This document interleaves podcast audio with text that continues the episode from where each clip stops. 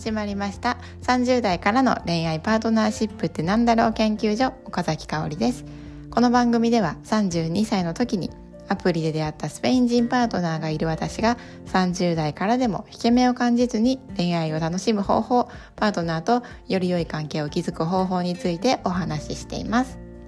今日のテーマは別れ話までしている同性のリアル。今日のお話はですね同棲を始めて1週間経った私たちのリアルをお話ししたいと思います。でもうぶっちゃけ一言で言いますね。もうねこんなに辛いと思わなかったっていうのがまず一言目なんですね。で、まあ、SNS にはね一緒にこうご飯をこんな風に食べてるみたいのをアップ投稿するとなんかいいなみたいなこう青春だなみたいなコメントもねいただいたんですけどまあ現実はですね、まあ辛いなって感じることもあるんですよね。でそれはね前回の、えー、エピソードでお話しした通り、まあ、家事家事についてちょっとぶつかぶつかるというか、まあうん、合わないねってなってるんですよね。で1週間のうちに、まあ、仲良くねこう楽しいねって過ごしたのは、まあ、大体最初の3日ぐらいでその後はもちろん楽しいねっていう時間もあるんですけどでもその後は結構ギスギスするというか雰囲気が悪くなるっていう空気を、まあ、1日の中でね絶対に1回2回はねあるんですよね。でそれがと長い時間ではなくてもやっぱり一日の中でそういうねイライラしたりとか悲しいとかなんかそういう雰囲気が流れるっていうことがそういう時間があるっていうことがやっぱりすごく自分の中でもパートナーの中でも大き大きくなってしまって悲しいなってなっちゃってるんですよね。でパートナーにとっては家事のねスキルや能力に私とすごい違いがあるっていうことがすごく悲しいっていうのがあったり私は能力やスキルはね別に求めてはいなくってそれよりもやる気をねパートナーのやる気を感じられないっていうことが悲しいってことが起きてます。でパートナーは、うんと、香りにとって私にとってはね香りにとっては驚くほど、うんと、香りにと香りからするとねいや自分は驚くほど料理もね他の家事もできないから、うん、すごくなんか引け目を感じたりとか、まあ、イライラさせてしまってるんじゃないのかって思っていて。うんでも私から見るとできるようになりたいとかやりたい気持ちがあるっていうんだったらうんともっとそのやる気を見せてよとかね積極性を見せてよって思っちゃうっていうのがあるんですよね。で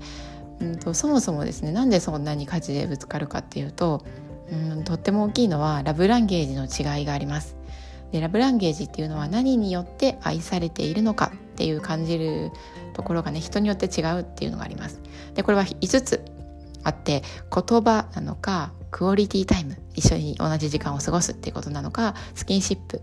でギフト物をもらうとかですよねでサービス行為っていうのがあります。でパートナーの一番心地いいなってあの愛されてるなって感じるのはスキンシップが高いんですよね。スキンシップとクオリティタイムなんですよね。で私はサービス行為が高いんですよ。サービス行為と言葉が高いんですよね。で私はなのでパートナーから好きって言われたりとかキスとかハグをしてもらうことよりも何よりも自分がしてほしいなって思ってることをしてもらった時、まあ、なのでもう大体が価値なんですよね。家事をしてもらった時に一番あ愛されてるなっていうのを感じるんですよね。でもパートナーは自分はそうじゃない。パートナー自身は違うんですよね。スキンシップとかクオリティタイムが高いんですよね。でこれは私たちはもう全然このねラブランゲージの上位が違うのでお互いの一番のねスキンシップあごめんなさい。ラブランゲージが違うっていうことは全く知らない言語を学ぶぐらい理解することが難しいんです。例えば私はですね全く話せないスペイン語っていうのは全然理解ができないんですけどそれぐらいパートナーのスキンシップとかクオリティタイムを理解することが難しいしパートナーが私のサービス効果が高いんだってことを、まあ、言葉では理解ができてもそれ本当に理解するには全く知らない言語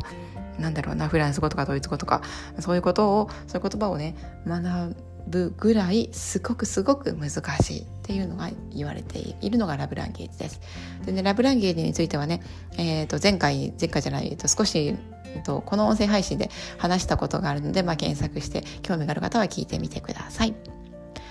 あとね私がね一つこの1週間で感じた気づきはなんかパートナーにね家事のやる気を求めているっていうことはとね私はパートナーにやる気を出してってことを求めているんですよね。でもそれはパートナーを鏡にして私はね私自身に自分が自分自身にスキルや能力よりも気持ちやる気を求めているっていうことが起きてるんだろうなっていうのは客観的に感じるんですよね。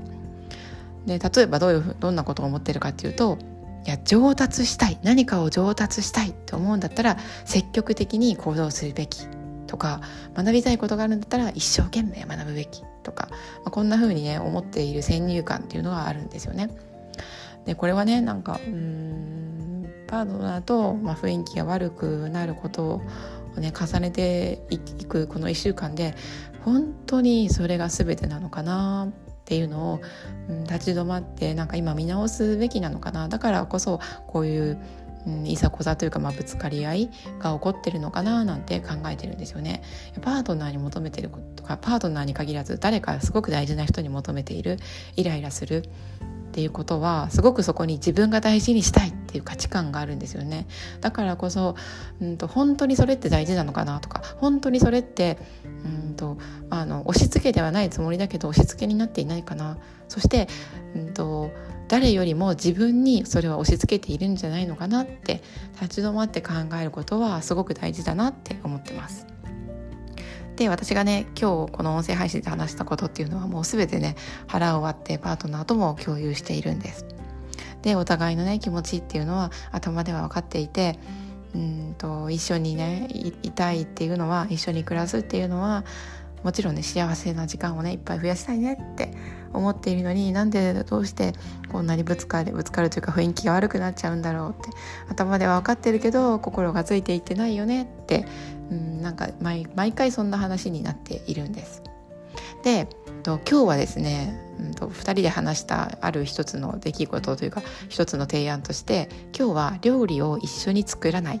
ていうことを一つやってみようってことになりました。料理ができるようにやりたいっていうパートナーと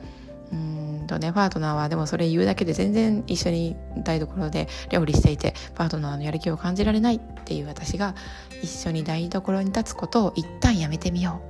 うとにかく今日やめてみようっていう話になったんですよね。でこれがね、うん、うまくいくかそれともうまくいかないかっていうのは本当やってみないとわからないのでお互いのね心地よさっていうのを知るためにいろいろ試して見つけていくつもりです。でねもうねこのままねうん続けられるかなってこのまま同棲も、うん、お付き合いも続けられるのかなっていうのはまだ1週間だけど、うん、ぶっちゃけ思ってます。で今ぶつかってよかったってこれから言えるようになったらいいねっていう気持ちもあるしもし別れたらっていうことも2人で話しました。で一緒にいたいから同棲をしているでも一緒にいることでこんなにも毎日ね雰囲気が悪くなって、うん、苦しいなら離れる選択肢もありなのかなって、うん、今はしたくないけどそれも思ってます。でね、もちろんねまだいやいやまだ1週間でしょっていう感じなので、うん、1週間でこんなに話し合いをしてで私はね涙も流したりもして、まあ、本当にねもうしんどいってなったりもしたんですよね、うん、でもなんかそれをありのまま今日はお話ししてみました。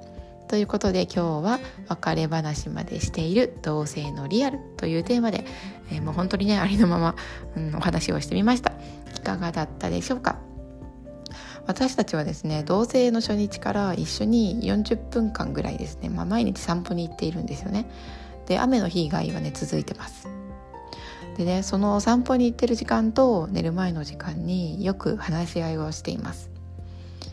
でねその話し合いがね本当に大事な時間だなって私は思ってるんですよね。で私からこのねぶつかったことを話題に出すこともあればパートナーから出すこともあってなんだかねこう、まあ、夕方に散歩するので一日のね、まあ、プチ振り返りみたいな感じになってます。でねなんかパートナーと一緒に暮らして、まあ、しんどいなとかぶつかるなってことが、まあ、起き始めてからじゃあじゃあ一体誰と2人暮らしをしたら心地いいのかなっていうことも考えてみました。親なのかな？妹なのかな？友達なのかなって。でねまあ考えたんですけど結論誰と2人暮らしをしても揉めないことってないのかなって思ったんですよね。なんかお互いのねうん思いを共有しながら例えばね物の置き場所一つとっても相談したりすることっていうのもね2人暮らしだとありますよね。でもそのねプロセスを経て、うん、2人の心地よさっていうのを作っていくのかなって思うんですよね。